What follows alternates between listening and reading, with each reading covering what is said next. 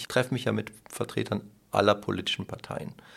Und äh, mein Eindruck ist, dass das Thema Klima, Nachhaltigkeit, Umwelt inzwischen in allen Parteien eine wichtige Rolle spielt.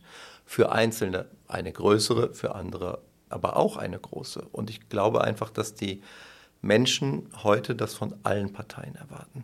Sie wollen, dass alle Parteien an einem Strick ziehen und voranmachen. Und sie wollen nicht grün wählen müssen, damit das Klima geschützt ist. Sie wollen auch Mitte oder FDP oder SP wählen können, um äh, Klimapolitik zu bekommen. Denn die Umfragen zeigen ja sehr deutlich, die Menschen wissen relativ viel, sie machen sich sehr viel Sorgen und sie wollen, dass was getan wird.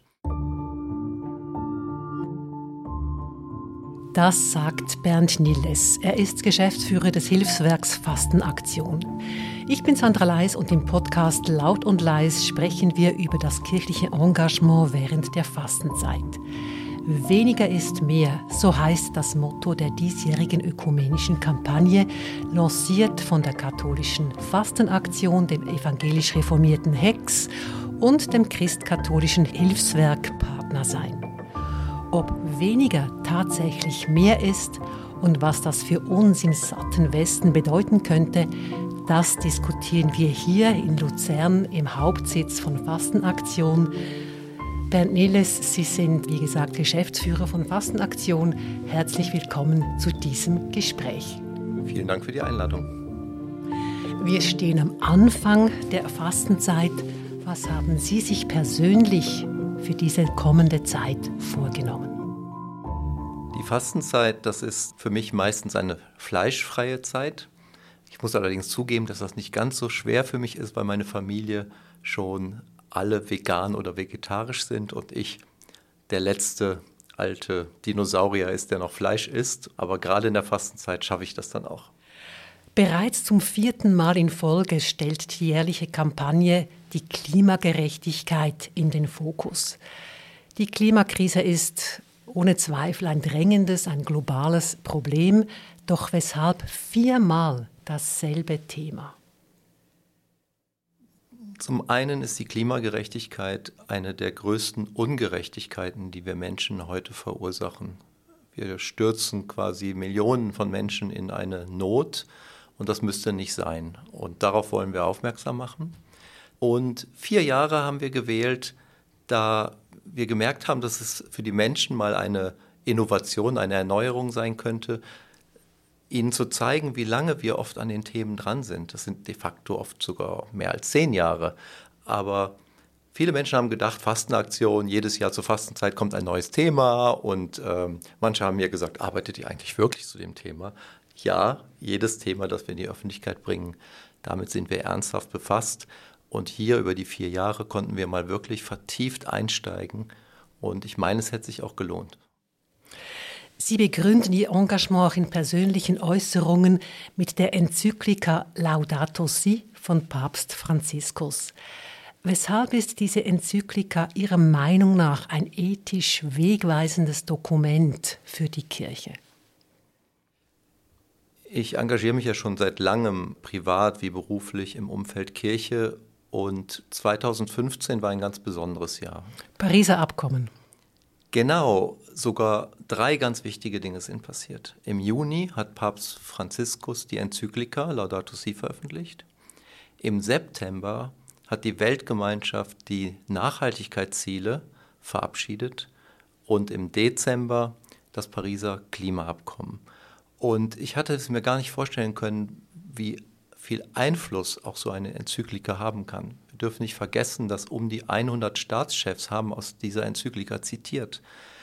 Und sie war und ist bis heute ein inspirierendes Dokument für Katholiken und Katholiken, für alle Christen, aber de facto, genau wie Papst Franziskus es wollte, alle Menschen dieser Erde. Und das fand ich besonders inspirierend, dass der Papst ein Dokument an alle Menschen dieser Erde gerichtet hat. Heißt das denn auch, dass die Kirche sich noch stärker engagieren sollte im Bereich Klima? Es geht nicht speziell nur um das Klima, es geht um soziale Gerechtigkeit, es geht um Armutsbekämpfung. Und Papst Franziskus hat mehrfach deutlich gemacht, dass das eine Sozialenzyklika ist. und nicht ein Umweltdokument. Denn es geht ihm im Kern darum, uns deutlich zu machen, dass wir Menschen hier eine Ungerechtigkeit begehen, aktiv begehen und er möchte, dass wir das ändern. Sind Sie als Geschäftsführer ein Stück weit auch ein verkappter Aktivist? Ich bin gerne aktiv, finde auch unsere Namensänderung vom Fastenopfer zur Fastenaktion sehr charmant, weil wir deutlicher zeigen können, dass wir wirklich etwas bewegen, wirklich etwas verändern, dass wir unterwegs sind. Und das hat nichts mit äh, spontanem, blinden Aktivismus zu tun, sondern wir machen das sehr strategisch. Also wenn wir uns zum Beispiel für eine Konzernverantwortung engagieren oder für eine Klimagerechtigkeit, dann tun wir das mit guten Analysen, Recherchen. Wir tun das, weil unsere Partnerorganisationen im globalen Süden, in Afrika, Asien, Lateinamerika uns darum bitten, etwas zu verändern. Das treibt uns an und das bringt uns auch manchmal auf die Straße und dass wir auch an einer Demonstration teilnehmen. Und ich persönlich gehe da auch gerne immer vorne mit. Sprechen wir über das Motto der ökumenischen Kampagne. Weniger ist mehr. Welcher Grundgedanke steckt dahinter? Wir haben so gerade auch über dieses Klimaengagement haben wir noch mal genauer uns so diese Umweltzahlen und das alles so vor Augen geführt. Und da sticht eine Zahl zum Beispiel sehr stark raus, dass wir hier in der Schweiz um die drei Planeten bräuchten um, für unseren Lebensstil. Und wir haben ja hier, viele Menschen in der Schweiz haben ja auch ein gutes Leben, nicht alle, aber viele haben eins. Und das wird so ein bisschen als normal dargestellt. Es ist aber gar nicht normal. Und wir sind der Meinung, dass äh, es auch mit weniger gehen muss. Denn es kann ja nicht sein, dass wir Rahmenbedingungen schaffen, die äh, unser Planet, unsere Erde gar nicht aushalten kann. Und dabei geht es gar nicht so sehr nur um den Planeten, sondern de facto geht es ja um die Ausbeutung von Ressourcen, oft auch in Gegenden, wo Menschen leben. Die werden dafür vertrieben, die werden dafür ausgebeutet. Also wir müssen da ein neues Herangehen finden. Und dieses weniger ist mehr richtet sich tatsächlich vor allen Dingen an die Menschen in den Industrieländern und natürlich nicht an die Menschen in den armen Ländern. Weniger ist mehr, das heißt ganz konkret auch Verzicht. Wie wollen Sie mit Ihrer Kampagne die Menschen in der Schweiz dazu bewegen, dass sie ins Handeln kommen und auch bewusst auf etwas verzichten? Wie geht das konkret? Also es ist eine sehr schwere Aufgabe, das gebe ich ganz offen zu, das ist nicht leicht. Es geht uns darum, auf Dinge zu verzichten, die wir eigentlich gar nicht wirklich brauchen. Deswegen sprechen wir bei Fastenaktionen auch von Überkonsum, dem Überkonsum zu begegnen und nicht einfach dem Konsum.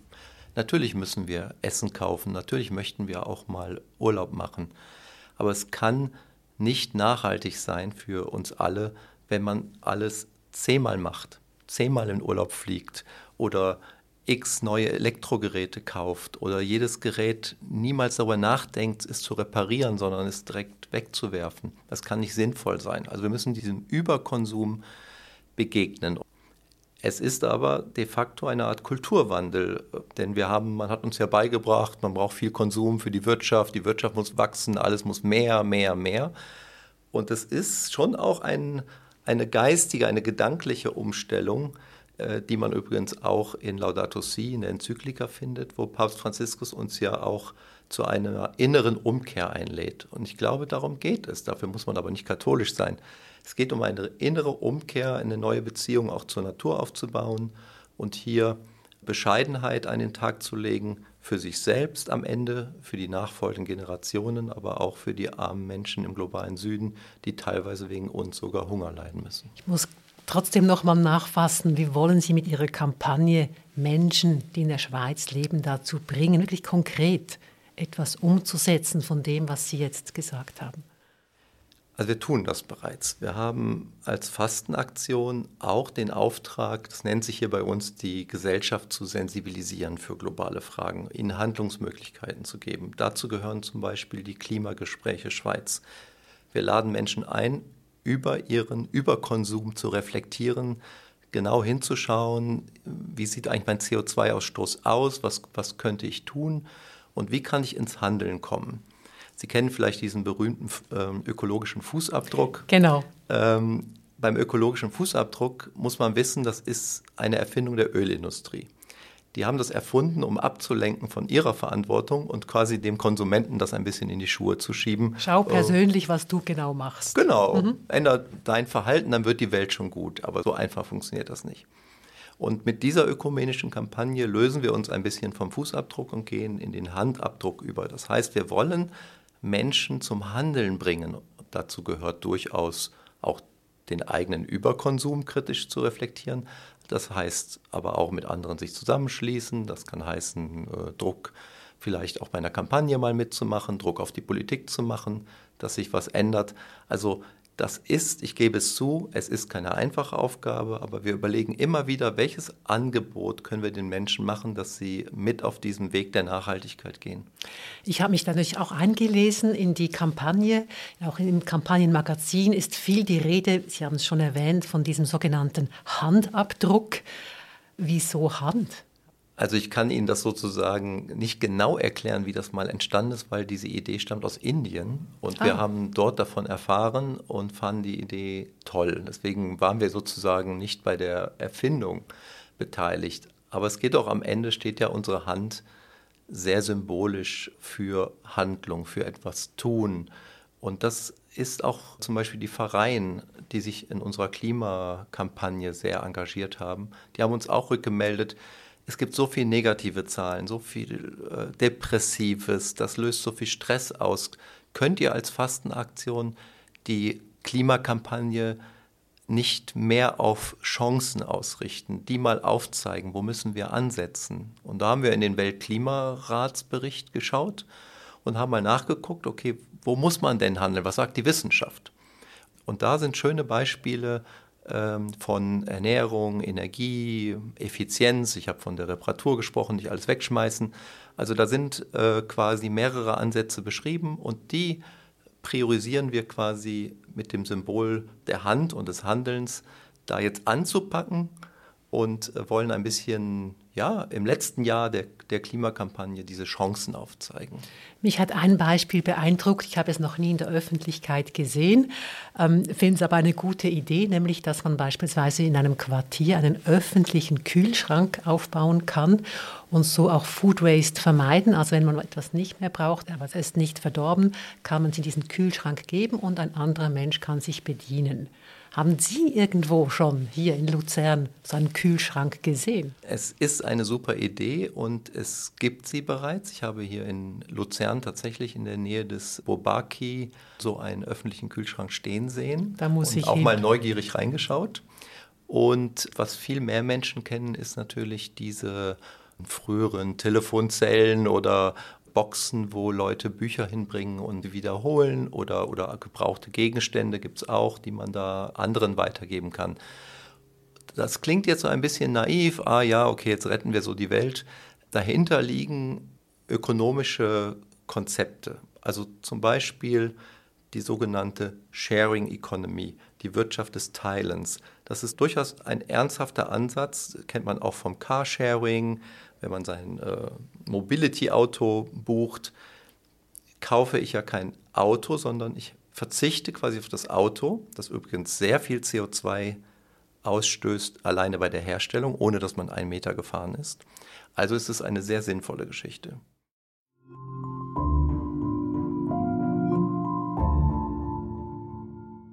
Kirchenmitglieder bekommen, ich habe ihn hier, den Fastenkalender nach Hause geschickt. Da heißt es auf der allerersten Seite, Nutzen Sie die Passionszeit, um mit dem Herzen zu sehen, Konsumgewohnheiten zu überdenken und den inneren Kompass neu auszurichten. Wenn jede und jeder von uns einen Beitrag leistet, können wir gemeinsam Großes leisten. Nun aber, wenn ich an die Klimakonferenz vom letzten Dezember denke in Dubai, dann ist das gemeinsame Große aus meiner Sicht noch in weiter Ferne. Was sagen Sie dazu? Ja, vielleicht zwei Gedanken. Das eine ist, es gibt wissenschaftliche Untersuchungen, die beschäftigen sich auch gerade damit, was können die Menschen durch ihr Konsumverhalten erreichen und was muss die Politik erreichen. Und da gibt es verschiedene Studien, die schwanken immer so zwischen 20 und 50 Prozent könnte man zum Beispiel den CO2-Ausstoß durch Verhaltensänderungen in der Schweiz ähm, reduzieren. Also durch individuelles Verhalten. Genau, maximal. Also wenn alle mitmachen, unter perfekten Rahmenbedingungen. Also eher die 20 mhm, als die 50. Würde ich jetzt auch sagen, ja. Und den Rest muss die Politik leisten. Und Politik, aber das sind ja von, die von uns gewählten Politikerinnen und Politiker und die müssen wir natürlich anspornen, es ernst zu nehmen. Im Moment tun sie das nicht gut. Also unser Bundesrat hat zum Beispiel bei dieser Weltklimakonferenz in Dubai den anderen Staaten gesagt, wir würden schon genug tun in der Schweiz. Mhm. Das teile ich überhaupt nicht. Die Schweizer Klimapolitik geht nicht voran. Wir haben zwar ein Klimaschutzgesetz abgestimmt als Volk, aber die Politik verzögert, verzögert, verzögert und macht nicht voran. Und das ist wirklich äh, bitter, weil das auch andere Regierungen einlädt zu bremsen. Und gerade die, die schon immer gebremst haben, auch noch ermuntert, weiter zu bremsen. Von daher ist die zweite Ebene, die internationale Politik für Fastenaktion übrigens auch sehr wichtig. Das wissen viele Menschen gar nicht. Das Fastenaktion macht ja drei Dinge. Wir spornen hier an, auch die Menschen in der Schweiz zum Handeln. Wir helfen mit unseren Projekten in Afrika, Asien, Lateinamerika, auch zum Beispiel armen indigenen Gemeinschaften, zum Beispiel, dass sie Zugang zu Energie haben über Photovoltaik, also nachhaltig. Und drittens sind wir eine von drei Schweizer Organisationen der Zivilgesellschaft, die bei den Weltklimaverhandlungen als mit Beobachterstatus akkreditiert sind. Und wir versuchen uns wirklich dort einzumischen und Druck zu machen, dass die Regierungen bessere Abkommen schließen, die auch gerade auch den Ärmeren zugutekommen. Beim großen Ganzen, um auf dieses nochmals zurückzukommen, ist es ja bei vielen Vereinbarungen so, dass die auf einer Freiwilligkeit basieren. Sollte man das nicht verpflichtend machen für alle Staaten, die dabei sind? Also auf jeden Fall Fastenaktion, äh, das steht auch in allen unseren Strategiepapieren. Wir setzen uns ein für verbindliche Regeln. Genau wie Sie sagen, richtig. Verbindlichkeit ist entscheidend. Und das war auch der Grund, warum wir uns damals äh, für die Abstimmung im November 2020 für die Konzernverantwortung engagiert haben. Ja. Da haben wir zehn Jahre lang haben wir lobbyiert, die Öffentlichkeit informiert, wie wichtig verbindliche Regeln wären und sind dann mit vielen anderen zusammen knapp gescheitert bei der Volksabstimmung. Aber das Grundanliegen, verbindliche Regeln für alle, äh, bleibt. Sie haben vorhin gesagt, wir wählen ja unsere Politikerinnen und Politiker, aber auch die haben Mühe, wenn sie Verzicht verlangen müssen. Das haben wir jetzt gerade wieder gesehen im Herbst bei den eidgenössischen Wahlen, dass die Partei der Grünen eine große Wahlschlappe eingefahren hat, trotz all der offensichtlichen Mängel in der Klimapolitik. Wie kann es der Politik oder einzelnen Politikerinnen und Politikern gelingen, den Verzicht auch positiv zu vermarkten? Wie kriegt der Verzicht ein positives Image? Wenn wir beim Klimathema bleiben, ist der Verzicht vielleicht gar kein Verzicht. Es geht ja um eine Umstellung. Also ist es doch am Ende des Tages wahrscheinlich sogar eine bessere Welt, die die Politikerinnen vielleicht ihrem Volk verkaufen könnten. Sie könnten viel mehr darüber sprechen, dass wir dann weniger Schadstoff in der Luft haben, weniger Krebskranke, gesündere Kinder, weniger Autounfälle, weniger Verkehr. Mehr. Aber das machen die Grünen ja alles und trotzdem haben sie eine Wahlschlappe angefahren.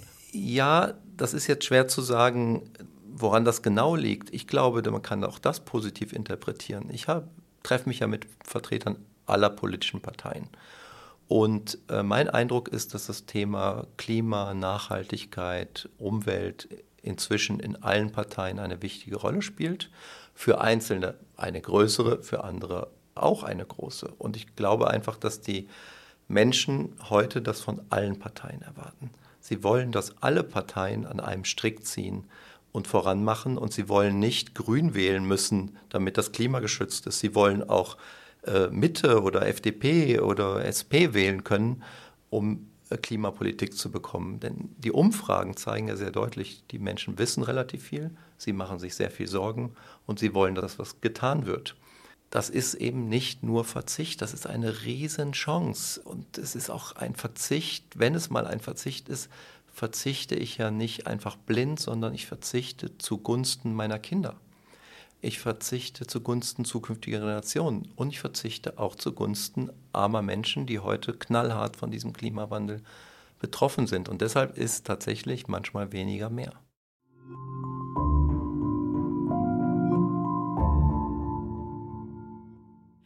Bernd Nilles, Sie sind jetzt vier Jahre dran mit dieser ökumenischen Kampagne, setzen sich für Klimagerechtigkeit ein. Wie messen Sie eigentlich den Erfolg der Kampagne oder die Wirkung? Sprechen wir mal von Wirkung. Wie messen Sie das? Fastenaktion macht für alle Projekte im globalen Süden, aber auch für seine Arbeit hier in der Schweiz, die lassen wir stets evaluieren und genau hinschauen, was das eigentlich bringt. Wer macht das? Also das beauftragen wir extern. Das hat zum Beispiel, waren jetzt Projekte im Süden, das, das, das waren zum Teil äh, britische Wissenschaftler, die für uns in, diese, in die Projekte gereist sind, genau gemessen haben, wie viele Menschen werden da erreicht, wer wird eigentlich erreicht, hilft das, wirkt das und das kann man jedes Jahr bei uns auch nachlesen, auch in den Wirkungsberichten, wie wir da über 2,5 Millionen Menschen in der Welt effektiv deren Lebenssituation verbessern in insgesamt 14 Ländern. Also da haben wir sehr gute Ergebnisse. Auch. Wissen Sie auch, was Sie in der Schweiz jetzt erreicht haben mit der ökumenischen Kampagne? Genau, und bei der Schweiz lassen wir verschiedene Methoden evaluieren. Wir haben zum Beispiel die Uni Bern, die Abteilung für Nachhaltigkeit, die haben wir gebeten, unsere Klimagespräche zu evaluieren. Die haben festgestellt, dass tatsächlich die Teilnehmenden ihren CO2-Fußabdruck deutlich reduzieren. Wir haben jetzt aktuell spannende Projekte laufen, eins zum Beispiel mit der Urner Kantonalbank, wo die Mitarbeitenden Klimagespräche machen. Auch dort haben wir mit der Geschäftsführung geschaut und festgestellt, dass tatsächlich dass die Firmenkultur positiv beeinflusst. Zum Beispiel, dass die Leute jetzt auch mehr über die Klimakrise sprechen und auch überlegen, wie kann die eigene Firma vorankommen. Also das ist recht erfolgreich. Wir machen Umfragen bei den Vereinen wo wir die Rückmeldungen bekommen. Ich kann aber nicht automatisch sozusagen sagen, ich sage jetzt mal, wenn die gesamte Gesellschaft in der Schweiz sich nachhaltiger verhält, kann ich jetzt nicht sagen, das war Fastenaktion. Dank uns. Genau, das kann ich so eng nicht machen. Ich kann das nur messen bei den Menschen, mit denen wir konkret gearbeitet haben, weil es gibt natürlich andere NGOs und Hilfswerke und Vereine und Initiativen, die auch ganz viele tolle Sachen machen und mit vielen arbeiten wir ja auch zusammen. Also Fastenaktion arbeitet auch in ganz vielen Netzwerken und ich glaube, ähm, auch die Vereine, äh, Grüner Gückel, die, die, mhm. die messen, die versuchen voranzukommen. Also ich glaube, in der Gesellschaft beobachte ich, dass sich ganz viel bewegt. Und wir wollen vor allen Dingen die Menschen, die auch bereit sind, voranzugehen. Die wollen wir ermutigen, stärken und ihnen Hilfsmittel auf den Weg geben und auch sagen, es ist sinnvoll, es bewirkt etwas. Und wenn ihr das mit Fastenaktion macht, erreicht ihr sogar noch weit über die Schweiz hinaus auch noch international eine Wirkung. Sie geben ja auch konkrete Tipps, beispielsweise auch im Fastenkalender, Handlungsanweisungen, was man machen könnte. Es gibt aber auch Menschen, und darunter wird es sicherlich auch Spenderinnen und Spender geben von Fastenaktionen, die sehen es kritisch, wenn die Kirchen und auch christliche Hilfswerke sich engagieren, sich politisch engagieren oder eben auch für eine grünere Politik engagieren. Sie haben das Beispiel vorhin schon erwähnt mit der Konzernverantwortungsinitiative. Da haben Sie einerseits viel Lob bekommen für Ihr Engagement, aber auch harsche Kritik. Wie gehen Sie damit um? Also jeder und jeder, der sich bei uns meldet, bekommt auch eine Antwort. Also ob jetzt per E-Mail oder hier anruft, ähm, wir suchen immer den Dialog und das Gespräch. Und bei der Konzernverantwortung war ich sogar selbst dabei und äh, das Telefon mit abgenommen und habe die Chance gehabt, mit vielen Leuten zu sprechen und ich konnte ihnen stets recht gut erklären, warum Fastenaktion das macht. Es ist uns ganz wichtig, dass der Ausgangspunkt ist immer die Armut in armen Ländern, sind Ungerechtigkeiten, Rahmenbedingungen, wo wir glauben, wenn wir die verbessern, geht es den Menschen auch besser. Und das sehen wir auch, dass das so ist. Und bei der Konzernverantwortung waren wir sicher, wenn die internationalen, multinationalen Konzerne in der Schweiz, wenn die verbindliche Regeln bekommen, dass auch ein, eine Familie oder eine Bauerngemeinschaft, die vertrieben wird von ihrem Land, hier die Möglichkeit hätte, sich zu wehren und zu klagen, dass das eine gute Sache ist. Dass wir damit nicht ganz falsch lagen, zeigt ja auch, dass ähm, aktuell die Verhandlungen laufen international, dass die gesamte Europäische Union fast, also wortgleich ist jetzt ein bisschen übertrieben, aber fast identisch wie der Vorschlag der Konzernverantwortung so etwas für ganz Europa zum Gesetz machen will. Also so ganz falsch war die Idee, glaube ich, nicht.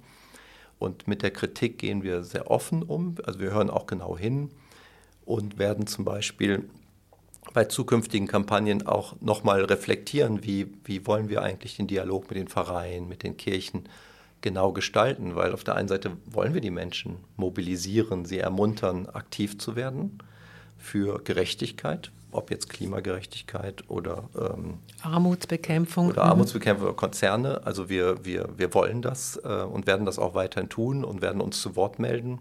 Dass das mal jemand als links oder als grün wahrnimmt, das mag sein, das ist aber nicht unser Narrativ, das ist nicht unsere Geschichte. Wir betrachten die Dinge aus dieser Gerechtigkeit, aus der Armutsperspektive. In der Kirche spricht man von der Option für die Armen. Wir sollen die Ärmsten und die Verwundbarsten in den Mittelpunkt stellen. Und wer ganz genau Laudato Si liest, der findet dort ja auch so wunderbare Sätze, die, die sagen, die Organisationen die sich einsetzen für diese Gerechtigkeit, die sollen wir Christen alle stärken. Und das heißt, wir sind schon aufgerufen, sogar noch mehr zu machen, auch als mhm. Fastenaktion.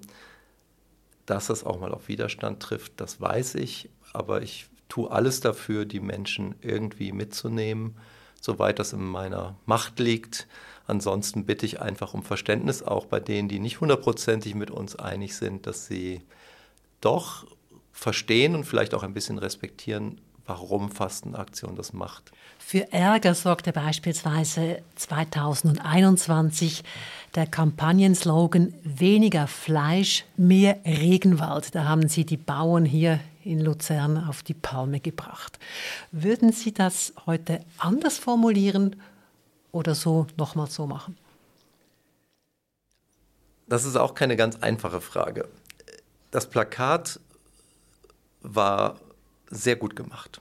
Und die Aufmerksamkeit in der Schweizer Gesellschaft war riesig. Sogar internationale Zeitungen haben teilweise über dieses Plakat das geschrieben. Stimmt. Also es war ein Knaller. Und natürlich können diese Plakate haben ja nur wenige Worte zur Verfügung und die Kraft des Bildes mit diesem Grillieren und im Hintergrund der brennende Wald, das war natürlich klar, es war eine Provokation. Die hat zu ganz viel Diskussion geführt. Was blieb am Ende übrig? Viele, viele Menschen wissen natürlich, dass unser Fleischkonsum und vor allem der weltweite Fleischkonsum zum Niederbrennen der Regenwälder beiträgt. Wo ich aber auch Kritik annehme, ist, dass sich auch tatsächlich einige Metzger und Bauernvertreter, Landwirte gemeldet haben, gesagt haben, ja, im Grunde hättet ihr ja schreiben müssen, importiertes Fleisch. Ach, so lautete die Kritik. Genau, also Sie haben schon gesagt, das Problem ist Ihnen auch klar, aber Sie wollten deutlich machen in der Kritik an Fastenaktionen, dass das Schweizer Fleisch einen anderen Status hat oder nachhaltiger hergestellt wird. Und das stimmt vor allen Dingen dann, wenn Bauern natürlich ihre Rinder nicht mit äh, Soja aus den Regenwäldern füttern. Und das ist in der Schweiz in vielen Stellen der Fall. Es gibt auch negative Ausnahmen, muss man auch sagen. Es ist hier nicht alles äh, tippitoppi. Also das heißt, wir müssen schon auch kritisch bleiben gegenüber und ehrlich bleiben gegenüber uns selbst. Aber ich kann auch den einen oder anderen verstehen, der sich etwas auf den Schlips getreten fühlt. Bernd Niles, vielen Dank für Ihre Ausführungen. Das war die 19. Folge des Podcasts Laut und Leis. Zu Gast war Bernd Niles. Er ist Geschäftsleiter des katholischen Hilfswerks Fastenaktion und mitverantwortlich für die ökumenische Kampagne während der Fastenzeit. Das Motto heißt Weniger ist mehr. Und wenn ihr, liebe Zuhörerinnen und Zuhörer, uns Feedback geben wollt, gerne per Mail an podcast.cat.ch oder per WhatsApp auf die Nummer 078 251 67 83. In der nächsten Folge von Laut und Leis spreche ich mit den Schweizer Theologinnen Doris Strahm und Silvia Strahm-Bernet. Die beiden Schwestern sind Pionierinnen der feministischen Theologie und werden mit dem Herbert Haag-Preis ausgezeichnet. Bis in zwei Wochen und bleibt laut und manchmal auch leise.